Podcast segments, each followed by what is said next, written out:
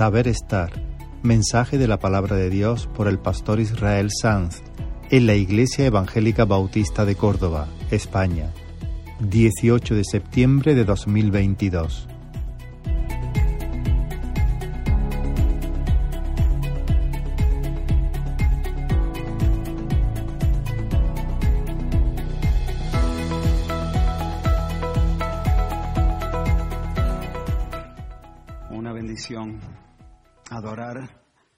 Señor en medio de, su pueblo, en este lugar, como la mayoría de, vosotros sabéis, como se ha dicho, el Señor me ha dado la oportunidad de estar las dos últimas semanas en Brasil, predicando la palabra primero en un congreso de pastores y obreros de las asambleas de Dios en el distrito de Ferreira, en Sao Paulo, y después en dos ciudades, eh, eh Tauaté y Cruzeiro, también en iglesias de asambleas de Dios. Y os doy las gracias, de verdad, por, por vuestras oraciones. Sé que muchos habéis estado orando. Eh, uno me ha dicho desde el primer día hasta el último. Gracias, de verdad. Eh, no solamente porque uno es consciente de la necesidad que tiene del Señor, de su gracia, sino también por porque eh, marca una diferencia realmente cuando uno siente que no es su aventura personal, sino que es la iglesia misma la que a través de mí está yendo, está tocando, está ministrando eh, y está participando de la obra del Señor en otros lugares.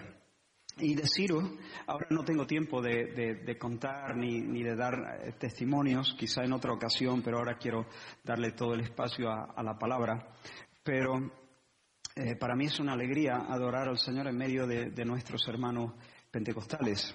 La verdad es que yo lo disfruto mucho, disfruto mucho de la unidad que el Señor nos, regala, ver su obra, ver también otras expresiones de, la gracia y me siento muy bien, me siento muy bien. A ver, eh, esta es mi casa, ¿no? Es mi familia pero la verdad es que es, un, es, una, es una gracia de parte del Señor. La primera mañana que pasamos ahí en Sao Paulo, salí a caminar por los alrededores del lugar donde estábamos, del hotel donde estábamos ubicados, a fin de seguir preparando mi corazón para ministrar en el Congreso. Y conscientemente escogí el capítulo 1 del libro de Romanos para que leyéndolo y orándolo, recorriéndolo en oración, eh, el Señor pudiera calibrar mi corazón para el servicio. Especialmente fui tocado por lo que Pablo expresa en los versículos 11, 12 y 13. Y durante todos estos días en, Brasil, eh, estos, las verdades que, que están contenidas ahí han sido como una especie de marco han enmarcado mis oraciones y han encendido también mis deseos. Y hoy quiero compartirlo con vosotros porque entiendo que no solamente tiene aplicación para mí en un contexto de predicación, sino que tiene aplicación para cada creyente y además son verdades que marcan la diferencia entre una vida buena y una vida estéril, sin brillo, sin atractivo, fea. Eh, así que eh, os invito a abrir la palabra del Señor en Romanos capítulo 1, versículos del 8 al 13 los versículos que quiero destacar son el 11, el 12 y el 13, pero leeremos un poquito antes para ubicarnos. Romanos 1, 8 al 13 tenéis el texto en pantalla y dice la escritura, Primeramente doy gracias a mi Dios mediante Jesucristo con respecto a todos vosotros de que vuestra fe se divulga por todo el mundo.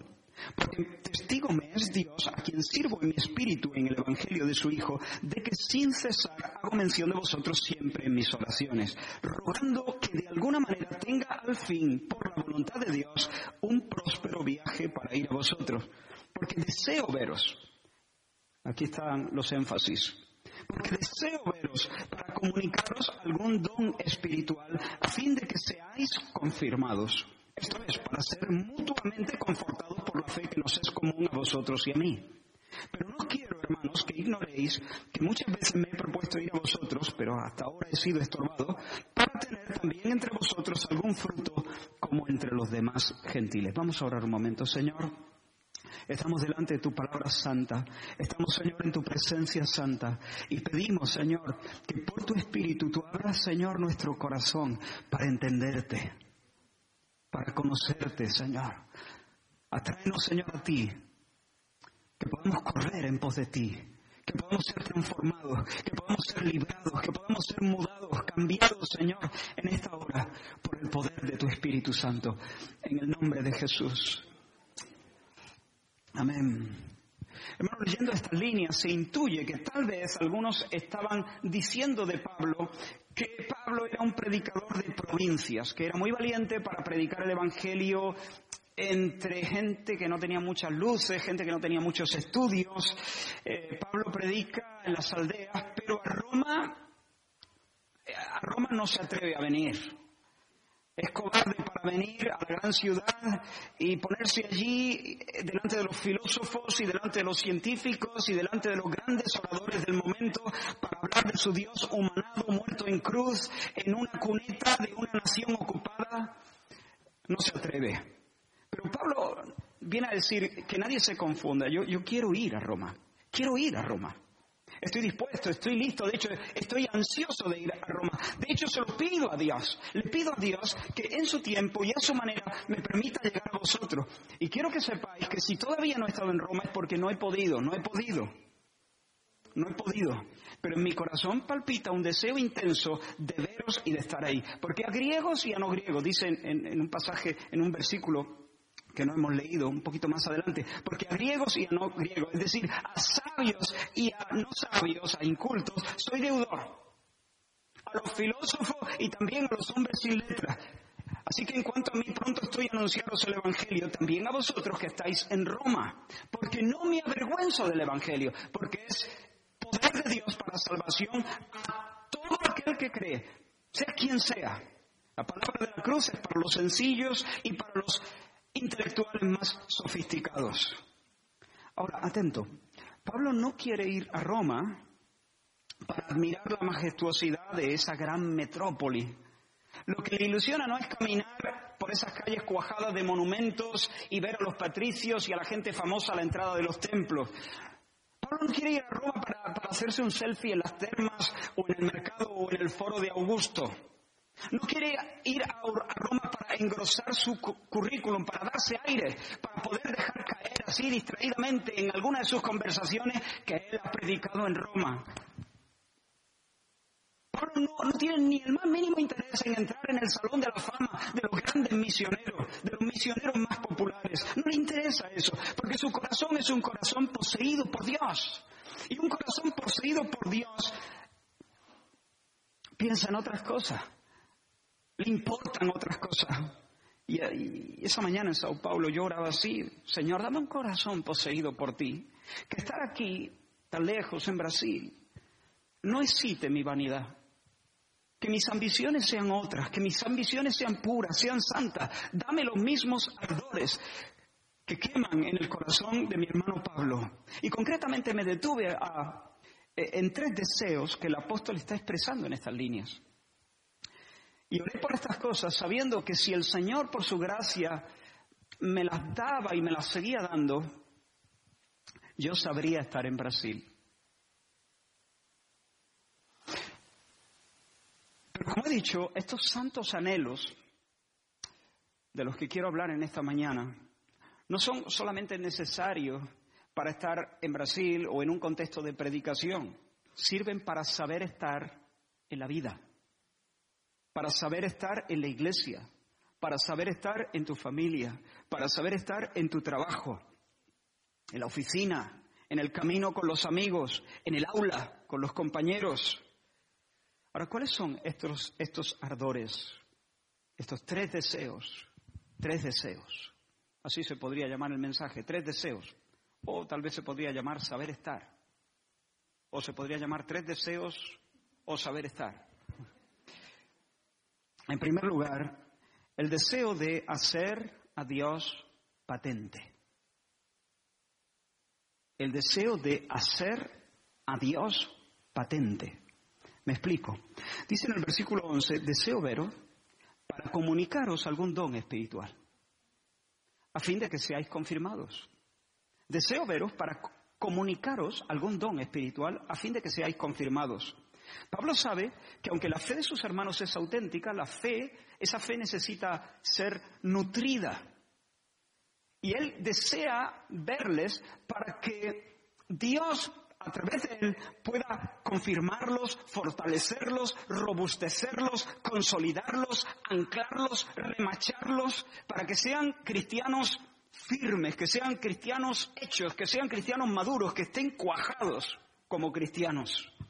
El término que Pablo usa y que nuestra Biblia eh, traduce como confirmados, es el verbo griego esterizo, esterizo, que literalmente significa establecer o fijar.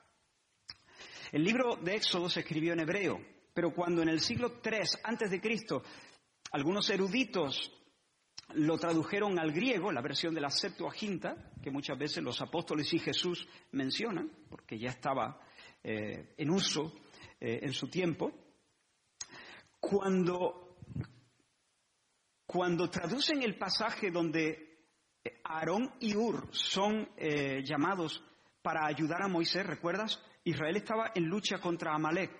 Moisés dijo a Josué que llevase las tropas al valle para enfrentarse a los ejércitos de Amalek, mientras él subía al monte con la vara de Dios. Y la escritura nos dice que cuando Moisés levantaba las manos, portando la vara de Dios, Israel prevalecía. Pero cuando Moisés bajaba las manos, entonces Amalek recuperaba el terreno. Pero la escritura también nos dice que las manos de Moisés se cansaban. imagino al hombre Después de un rato, con calambres, no podía sostener. Y entonces Aarón y Ur fueron solicitados para ponerse uno a la derecha y otro a la izquierda y sujetar firme, para anclar, para fijar, para, para, sostener. Dice que Aarón y Ur sostenían esterizo. La versión griega de la Septuaginta, esterizo, es el mismo verbo. Y dice que así hubo en sus manos firmeza, de nuevo, es el verbo esterizo, hasta que se puso el sol. Y hermanos, Pablo sabía que no solo el cuerpo se cansa, también el alma desmaya. También la fe puede ser sacudida. Y Pablo tenía el deseo de, de que Dios fijara no los brazos de sus hermanos en Roma, sino el alma, el espíritu de sus hermanos en Roma, el hombre interior de cada uno de ellos. Ahora, en última instancia, la confirmación, eh, ese, ese acto que robustece, proviene de Dios. Dios es el que hace nuestros pies como de sierva, de modo que podamos estar firmes. Dios es el que aumenta nuestras fuerzas como las del búfalo. Dios es el que nos unge con aceite fresco. Él es el que adiestra nuestras manos para la batalla.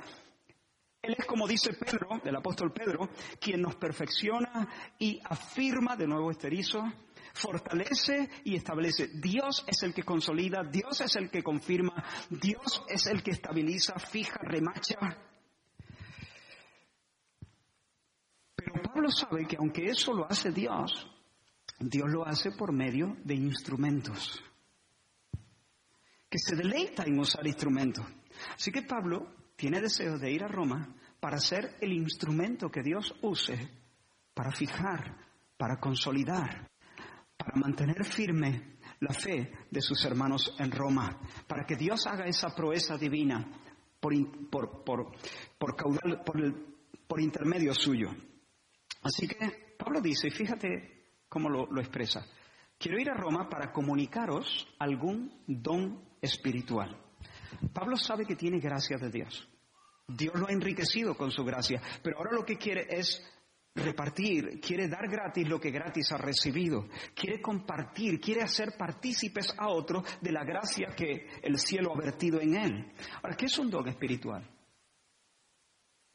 Quiero comunicaros algún don espiritual. ¿Eso qué es? ¿Qué es un don espiritual? En palabras del teólogo Wayne Gruden, un don espiritual es una habilidad potenciada por el Espíritu Santo y usada en cualquier ministerio. Es una habilidad potenciada por el Espíritu Santo y usada para cualquier servicio a Dios. Ahora, esa, esa definición es muy amplia, porque ahí están incluidos todos los dones relacionados con habilidades naturales, como la habilidad de liderar, como la misericordia, como la enseñanza. Y también están incluidos los dones que son más, y lo pongo entre comillas, extraordinarios, aquellos que parecen más milagrosos como la profecía o las lenguas o la sanidad o el discernimiento de espíritus. Ahora, cuando Pablo está hablando de dones espirituales al escribir a los corintios, él los llama, atento, manifestaciones del Espíritu. Mira cómo lo dice, pero a cada uno le es dada la manifestación del Espíritu para provecho. No te pierdas aquí. Los dones entonces son manifestaciones divinas. Los dones son despliegues de Dios, despliegues del Espíritu. Los dones son expresiones de la vida de Cristo. La operación de un Dios es Cristo haciéndose patente. Los dones son toques del Dios Trinidad. Cuando un Dios, cuando un don, perdón, opera, Dios se exhibe, Dios se muestra, Dios se hace patente, Dios en algún grado, a veces de forma más intensa, a veces de forma menos intensa, pero en algún grado Dios resplandece en medio de la congregación. Por tanto, lo que entiendo que Pablo está diciendo es que deseo ir allí para que por mi concurso, por mi servicio entre vosotros, experimentéis algo de Dios. Quiero poneros en contacto con la vida divina. Él quiere que mientras enseña, o mientras ora, o mientras aconseja, o mientras profetiza, o mientras hace cualquier cosa, mientras Él comparte la gracia que Dios le ha dado a Él, ellos experimenten a Dios. Que Cristo los toque y tocándolos Cristo sean consolidados, sean afirmados como las manos de Moisés. Él quiere que Dios se haga patente. Hermanos, un cable no es, no es algo muy glamuroso, pero no podemos prescindir de un cable, ¿no? Porque el cable conduce la corriente desde, desde la fuente de energía hasta la máquina. Y si quitas el cable, la máquina puede estar a un centímetro de la, de la, fuente de energía, pero no puede conectarse a su poder, no puede experimentar su, su, fuerza, no puede beneficiarse en modo alguno. Bueno, pues hermano, lo que Pablo quiere ser es un buen cable. ¿Se entiende esto? Quiere ser un canal de gracia, quiere ser un cauce limpio, quiere ser un vaso, como cantamos, un vaso donde otros puedan beber del agua del Espíritu. En otras palabras, lo que Pablo les está diciendo es, quiero veros porque quiero traeros algo de Dios. Quiero que a, a través de mí podáis sentir acentos divinos. Que a través de mí podáis captar notas de Dios, colores de Dios, sabores celestiales. Y que al, tener esa experiencia, eso os arraigue más profundamente en el conocimiento de Dios y en el amor a Dios. Quiero que estando yo ahí en medio de vosotros, Dios de alguna manera os alcance y tenga tratos con vosotros. Hermanos míos, eso es saber estar. La pregunta es, ¿sabemos estar nosotros? ¿Tenemos ese mismo sentir? Quiero preguntarte, ¿cómo estás tú cuando estás en medio del pueblo del Señor? ¿Ves a tus hermanos y sientes el deseo de comunicarles algo de Dios? estamos en medio del pueblo del Señor plegados sobre nosotros mismos. Oye, no hace falta dar un mensaje en lenguas y, y, y, interpretarlo para expresar la vida de Cristo. También el Espíritu Santo manifiesta la dulzura de Cristo en un saludo cordial, en un consejo, en una oración, en un gesto amable que ofrece ayuda, en una ofrenda que hace la derecha sin que lo sepa la izquierda, en un porte que das, a alguien que recoges, a alguien que, que llevas de vuelta. Hay algunos a los que Dios les ha dado una gracia muy particular en dar, son muy generosos. Y cuando comparten sus bienes con otros, esos otros perciben algo del aroma del cielo. No solamente son bendecidos materialmente, son alentados en su fe. Son animados en su ser interior. Tienen una experiencia con Dios. Hay personas que tienen un, una gracia para conectar rápidamente con las personas que nos visitan. Otros quizás no, no están tan, no sé, tan, tan dotados, aunque, aunque está bien que todos hagamos un esfuerzo y seamos intencionales en eso, pero hay, hay, hay algunos que, que son, son especialmente amables, ¿no? Eh, y las personas pueden percibir algo del corazón de Dios, acento de Dios. Y Dios se hace patente. A veces de manera muy sencilla, pero Dios se hace patente. Esa persona está haciendo un cable, a lo mejor no muy glamuroso. No hay mucho glamour en un cable, pero la energía, la potencia, la, belleza de Dios está, está moviendo la máquina. ¿Cómo estás en tu casa? Estás en, tu, en, en medio de tu familia, tu esposa, tus hijos, quizá tu familia más extendida. ¿Vives ahí en ese contexto más reducido, deseoso de comunicar a los tuyos algún don espiritual? ¿Deseas que estando tú, Dios se haga patente de alguna manera? ¿Una palabra? ¿Un acto de servicio? ¿Obediencia piadosa? ¿Sujeción? ¿Liderazgo amoroso? Y en medio de esas acciones Dios se hace patente, Dios se exhibe, se despliega, despliega su, su, su belleza. ¿Cómo estás tú en tu trabajo? ¿Tienes mentalidad de canal o tienes mentalidad de almacén?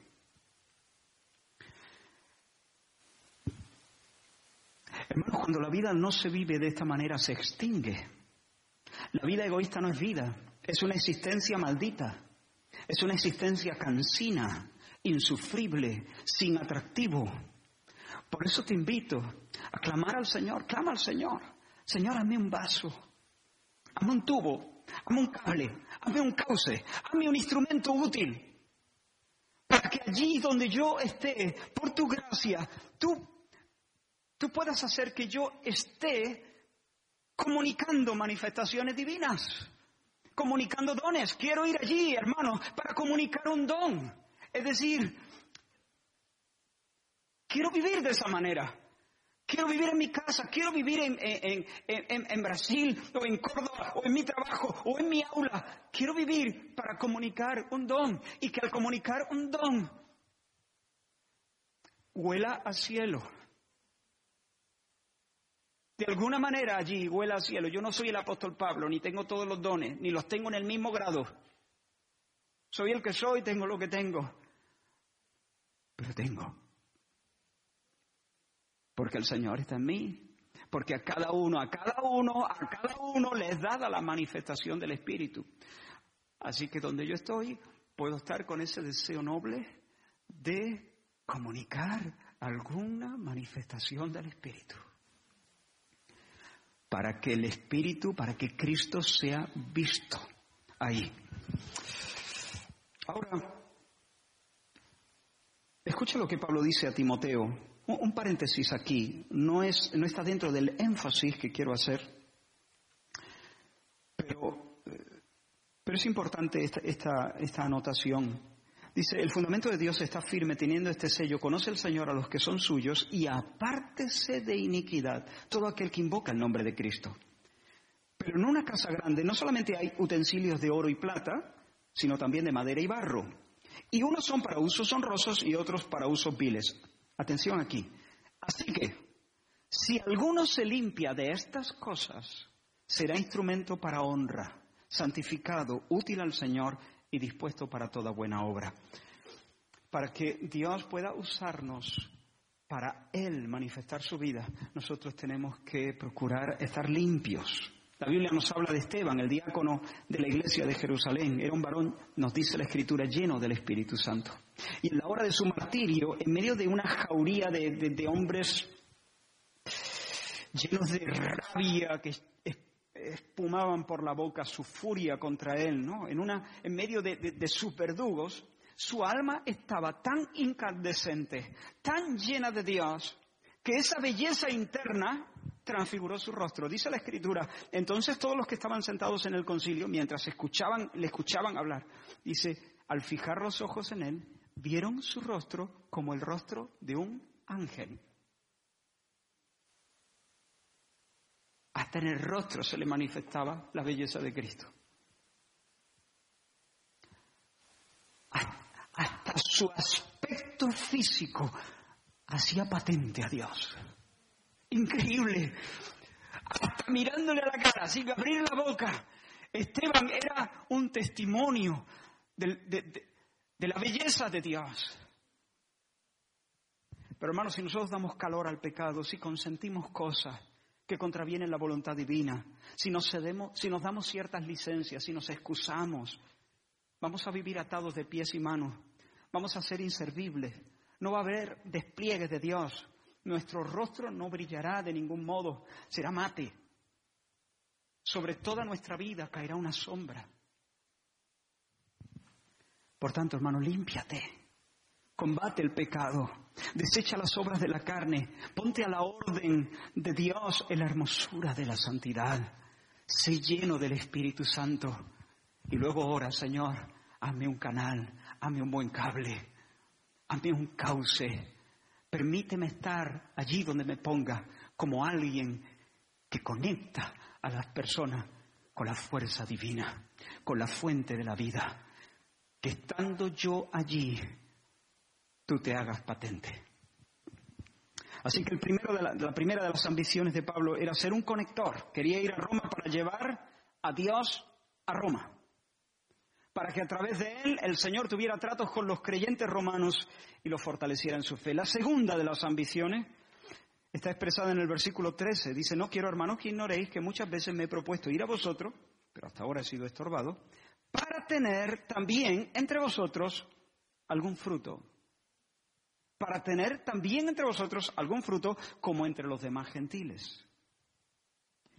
En una ocasión nos dice el Evangelio de Juan que Jesús salió de Judea para ir a Galilea y le era necesario pasar por Samaria y vino a una ciudad llamada Sicar y allí a las afueras de la ciudad había un pozo, el pozo de Jacob.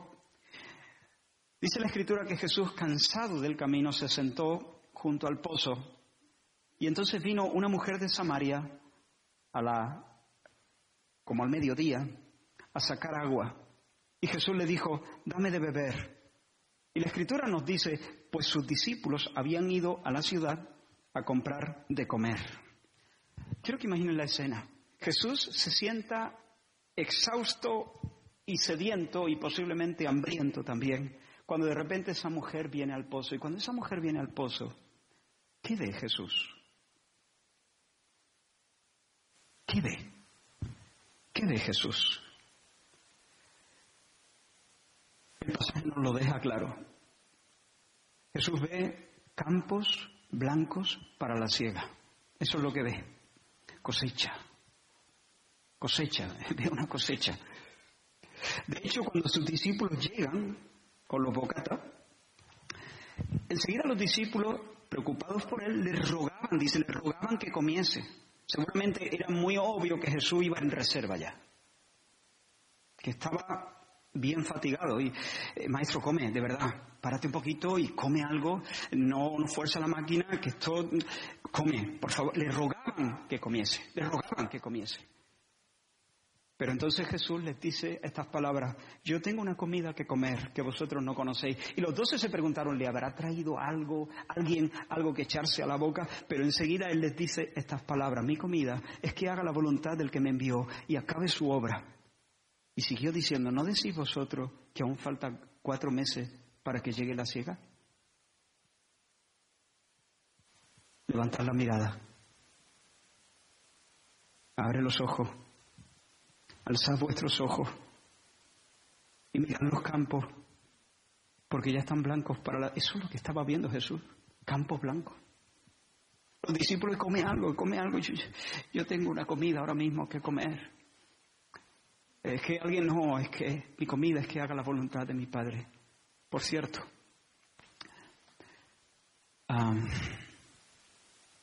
no decís que, falta todavía tiempo para la ciega échale un vistazo a lo que tienes alrededor. Mira, ¿qué, qué, puedes ver? ¿Acaso no puedes ver que los campos están blancos ya para la siega? Hermanos, durante esa tarde se desató una oleada de conversiones entre los samaritanos de Sicar. Piensa esto, los discípulos acaban de estar en Sicar comprando bocata. Pero ellos tras los rostros de esas personas que les han vendido las cosas, no han visto, no han visto campos listos para la siega. Pero Jesús sí. Jesús sí. Porque en el centro de su corazón está su Padre. Porque su comida es hacer la voluntad de su Padre. Porque su comida es acabar la obra de Dios. Porque sueña, el Señor sueña con el momento de presentarse en el monte de Dios y sueña hacerlo con las manos llenas, trayendo consigo la cosecha de miles de almas salvadas.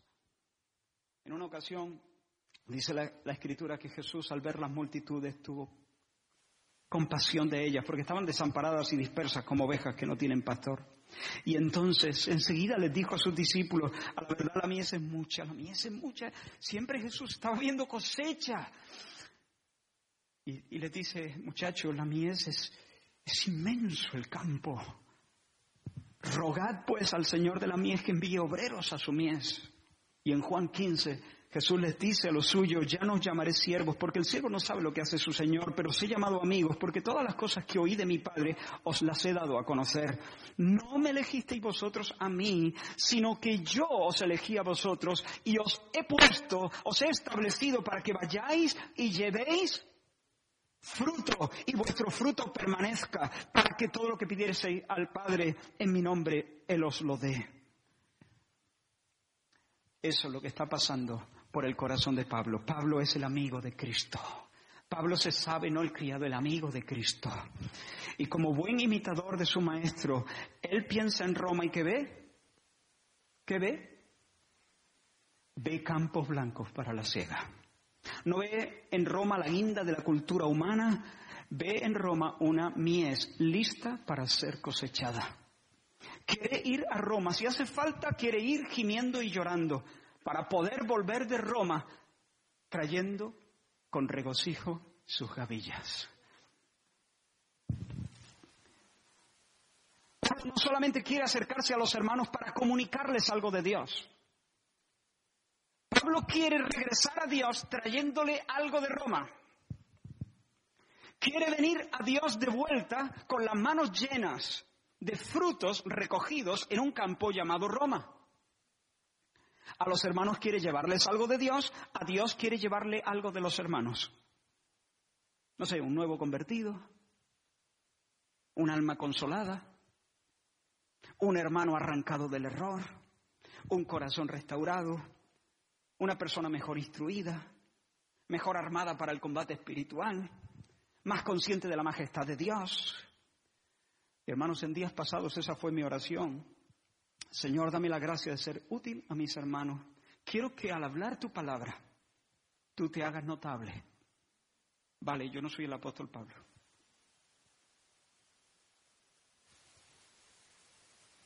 Pero en su gracia Dios puede usarme para que yo al dar la palabra, algo de Dios se trasluzca.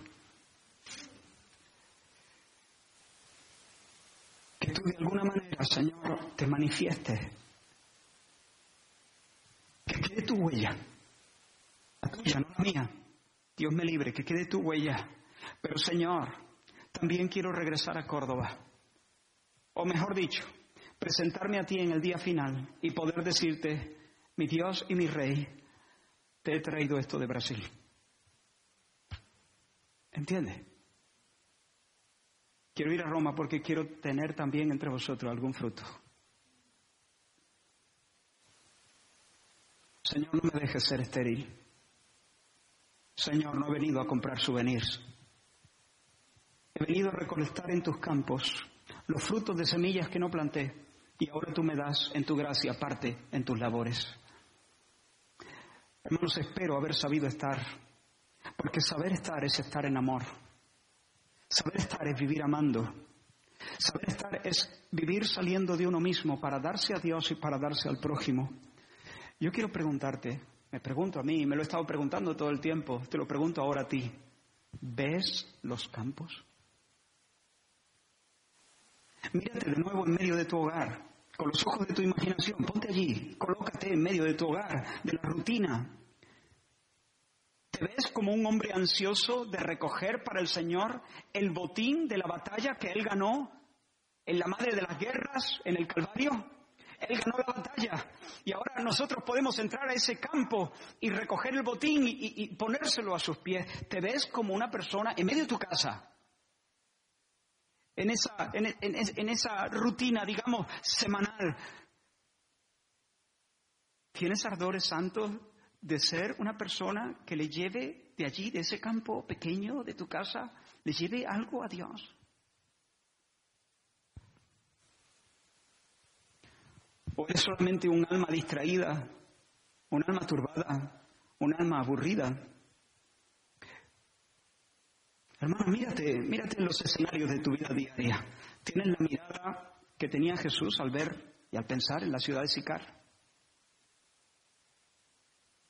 Estamos amando, estoy amando, estás amando al punto de ajustarnos, de maniobrar, de incomodarnos para ganar a unos y a otros. Mira lo que Pablo decía, me he hecho débil a los débiles, me he hecho para ganar a los débiles, me he hecho fuerte al fuerte para ganar a los fuertes, me he hecho de todo a todos para que de todos modos salve a alguno. Yo lo que quiero es que cuando me presente delante del Señor venga con las manos llenas. ¿Cuál es nuestro sentir cuando estamos aquí en la iglesia? En medio de la iglesia reunida. ¿Sentimos celo por nuestros hermanos? ¿Los queremos para Dios? ¿Amamos al punto de asumir el riesgo de ir en busca de aquel que está viviendo en pecado para traerlo de regreso a la senda estrecha? Eso sí que es pringarse. Está viviendo en pecado, pero bueno, cada uno tiene su vida, yo no me voy a meter, que luego problema. Eres un egoísta, directamente. Si tú sabes que tu hermano está pecando y no lo reprendes,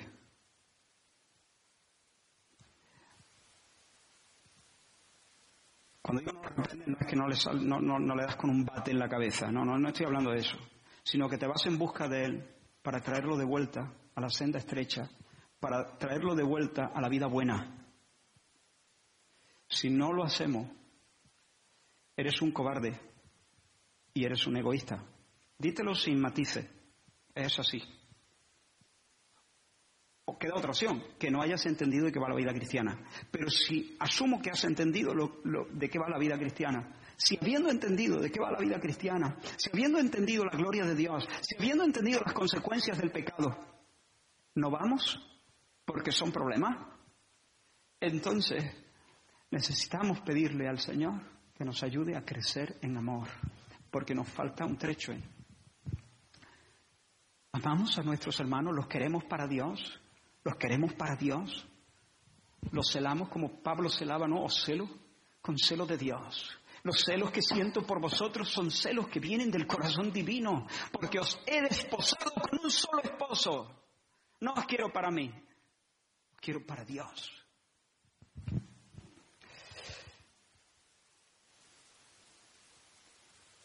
Si tu hermano peca contra ti, ve y repréndele estando tú y él solo, si te oyere.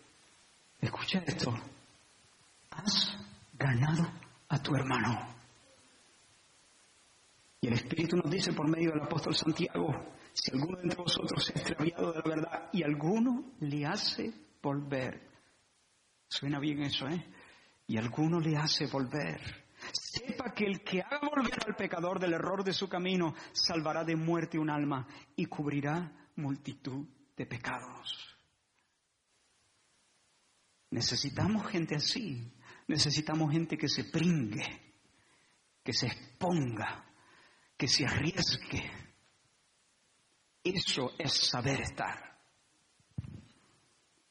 Y llegamos, hermanos, a la tercera de las ambiciones santas expresadas en este pasaje por el apóstol Pablo. En primer lugar, Pablo quiere ser un vaso donde otros puedan gustar la bondad de Dios. En segundo lugar, Pablo, Pablo quiere rendir honores al Señor trayendo las gavillas de vidas cambiadas.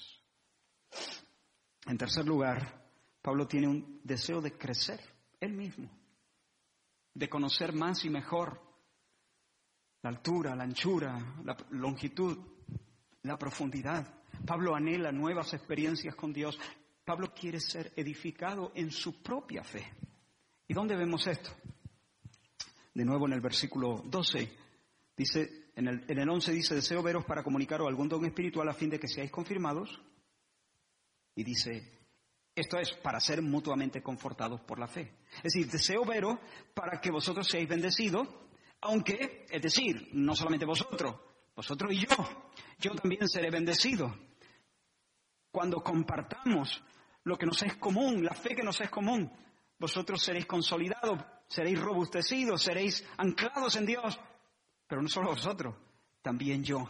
Y estas palabras, hermanos, no son una pose de humildad falsa. Son sinceras. Deseo veros para que Dios a través mía os bendiga, pero yo sé que también yo seré muy bendecido, yo también seré animado, yo seré confortado sirviéndoos, yo también conoceré más profundamente a Dios y Dios se me manifestará a mí, Dios se me hará patente a mí a través de vosotros. Así que voy con el corazón abierto, voy con, con el corazón expectante, porque aunque Dios me ha dado gracia, aunque Dios me ha dado dones,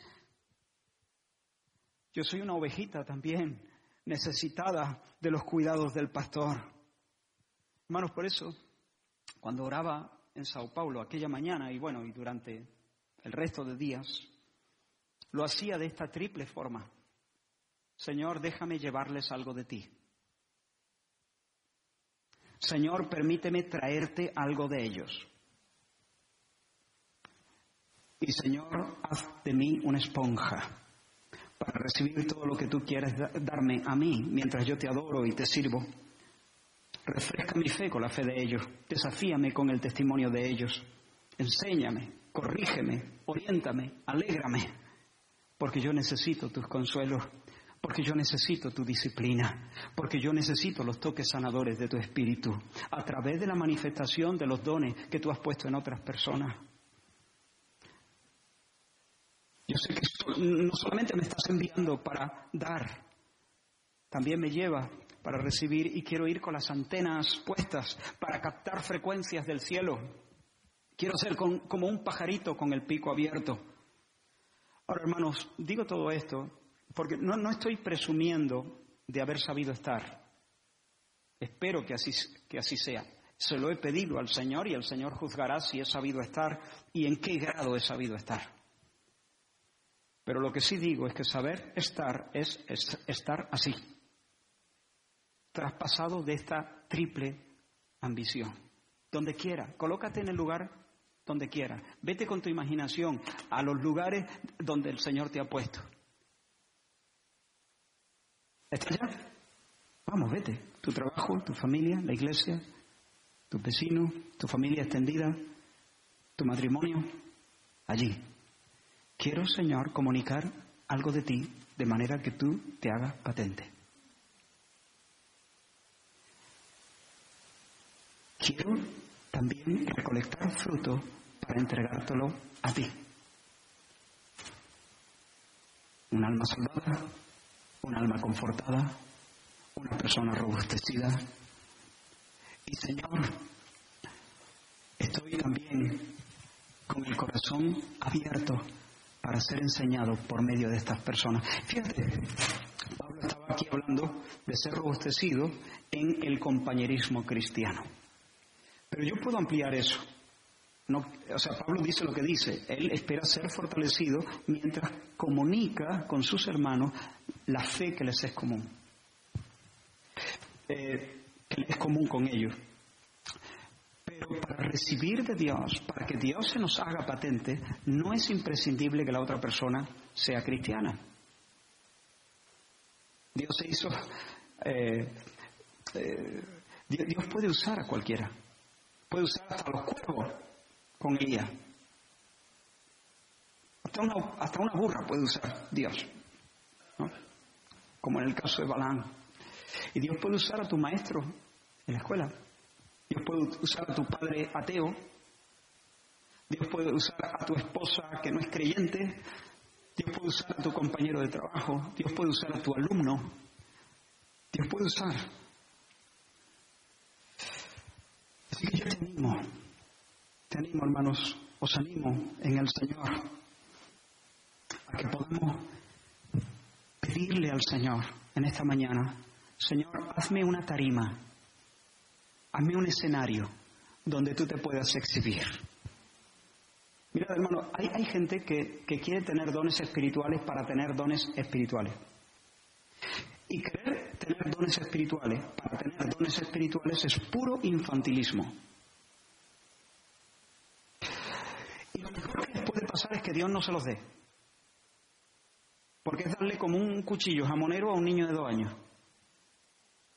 Van a usar esos dones para una mera exhibición infantil eh, y para autopromoción.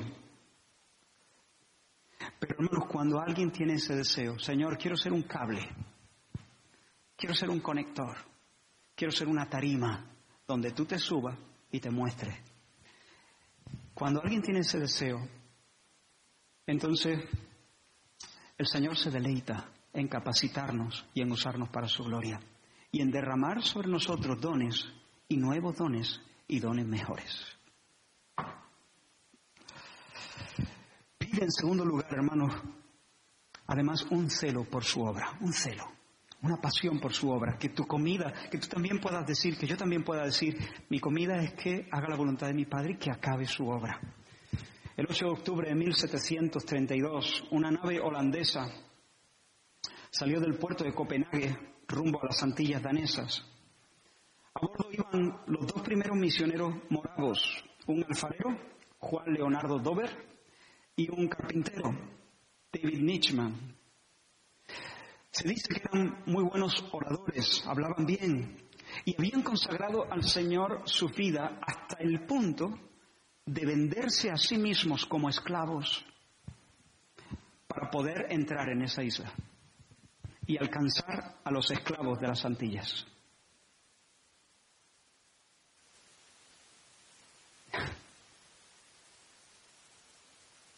Donde muchos veían sufrimiento y barbarie, ellos vieron un campo listo para la ciega.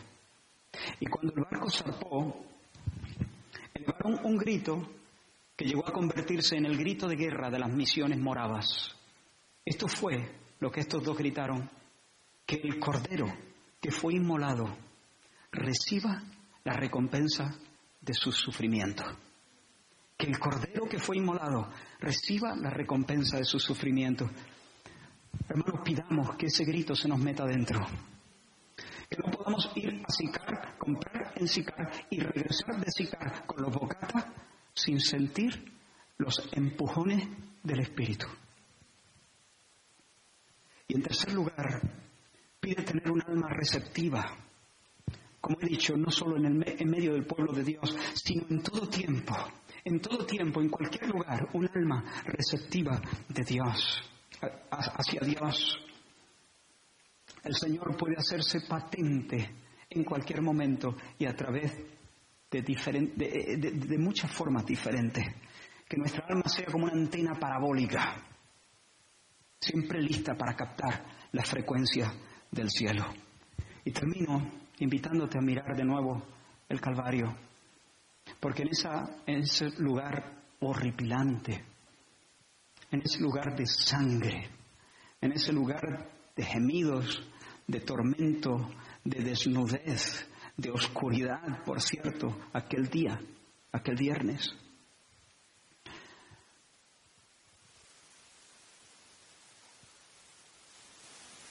En el centro está nuestro Señor como un lirio, como un lirio en un valle de cardos,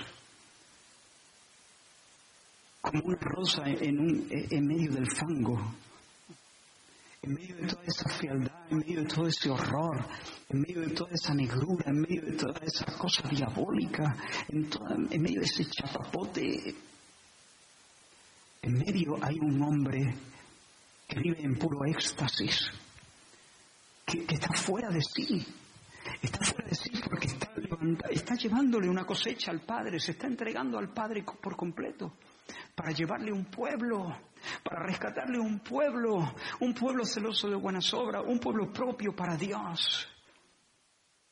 Pero también está fuera de sí, no solamente queriendo entregar al Padre, sino también entregándose a sí mismo para la salvación de los pecadores. ¿Ven la belleza? Acabamos de cantar al Señor, santo, santo. ¿Ven la santidad? ¿Ven la santidad ahí? ¿Ven la hermosura? Eso es saber estar. Eso es saber estar. Y ese debe ser nuestro, nuestro ejemplo, nuestro modelo. Considerad aquel, dice la Escritura. Considerémosle y levantemos para imitarle. Pero hermanos, no solamente Él está poniéndose ahí como nuestro ejemplo. Él está muriendo por, por los pecados, por los, de, los pecadores. Él está cargando sobre sí los pecados de su pueblo. Y si hay alguien que, que, en esta mañana dice, Baf, eh, ante ese contraste, mi corazón es chico, mi corazón es retorcido, mi corazón es feo, mi corazón es oscuro, mi corazón es egoísta, quiero decirte, los egoístas merecen el infierno. Pero Jesús murió en el lugar de los egoístas. Jesús experimentó el infierno y el abandono de su Padre y la muerte maldita para que nosotros pudiéramos recibir perdón. Ser egoísta no es poca cosa. Ser egoísta es una atrocidad. Ser egoísta es un insulto a Dios. Ser egoísta es ser anticristo. En un sentido, es vivir en dirección opuesta. Es contravenir a Dios. Ser egoísta es cantarle a la muerte. No es cosa pequeña, pero hay perdón para los egoístas. Porque Jesús murió como un egoísta no lo era, pero fue considerado como si fuera egoísta, para ahora extender libremente el perdón a todo aquel que se arrepiente y viene en fe a Él. Pero no solo eso, el Señor murió no solamente para concedernos perdón, el Señor murió también para que nosotros pudiéramos recibir el don de los dones, el don con mayúscula arrepentidos y convertidos. Y un poco más adelante Pedro dice, el día de Pentecostés, y recibiréis el don del Espíritu Santo. Ese es el don con mayúscula. Esa es la persona don. Es el Dios que se dona que se nos dona, que se nos da, que se nos entrega, que viene a morar con nosotros para que no solamente podamos disfrutar de perdón, sino para que podamos disfrutar de poder. No solamente el Señor perdona mis actos de, egoísmo, no solamente el Señor declara perdonada mi cobardía, sino que ahora el Señor viene y me empodera con su presencia, con la persona del Espíritu Santo, para que yo, no de una manera perfecta, pero sí de una manera sincera y creciente, pueda saber estar en Brasil, en Córdoba, en mi casa, en mi trabajo, en la iglesia y doquiera el Señor me ponga, pueda saber estar consumido por estos tres deseos, tres ambiciones santas. Vamos a orar. Pídele al Señor. De nuevo, Ubícate allí donde Dios te ha puesto. Deja que el Señor te convenza de pecado, si te tiene que convencer de pecado. Si has estado viviendo a cara de perro para obtener eh, eh, totalmente em, ensimismado, viviendo para ti, pide perdón al Señor. Recibe su perdón. Venga Cristo en arrepentimiento y fe pero también pide una nueva llenura del Espíritu Santo. Dile, Señor, yo no puedo vivir esta vida. ¿Para qué nos vamos a engañar? Esta vida es sobrenatural. Ninguno vemos la talla. Lo que he descrito, hermano, nos deja a todos. ¿O no? ¿Quién vive de esta manera perfectamente? Pero ¿quién quiere vivir de esta vida perfectamente? Porque esa es vida, esta es la vida, así se vive. Nosotros no vamos a ser de los que, bueno, esto es imposible, esto es una utopía, este es el ideal, pero bueno, nosotros sabemos que no. Nosotros no vamos a hacer eso. Nosotros vamos a decir, así se vive y así nos lo enseña nuestro Señor. Señor, lléname de tu Espíritu Santo porque sin tu poder no puedo. Señor, ayuda a mi incredulidad. Señor, ayuda a mi debilidad. Señor, poséeme, poséeme, para que seas tú haciendo en mí, por el Espíritu, lo que es agradable a ti, como dice el escritor de Hebreo. Aleluya. Mientras cantamos, te invito a responder al Señor, orando ahí en tu lugar, clamándole al, Señor con fe. El Señor quiere lucirse con nosotros.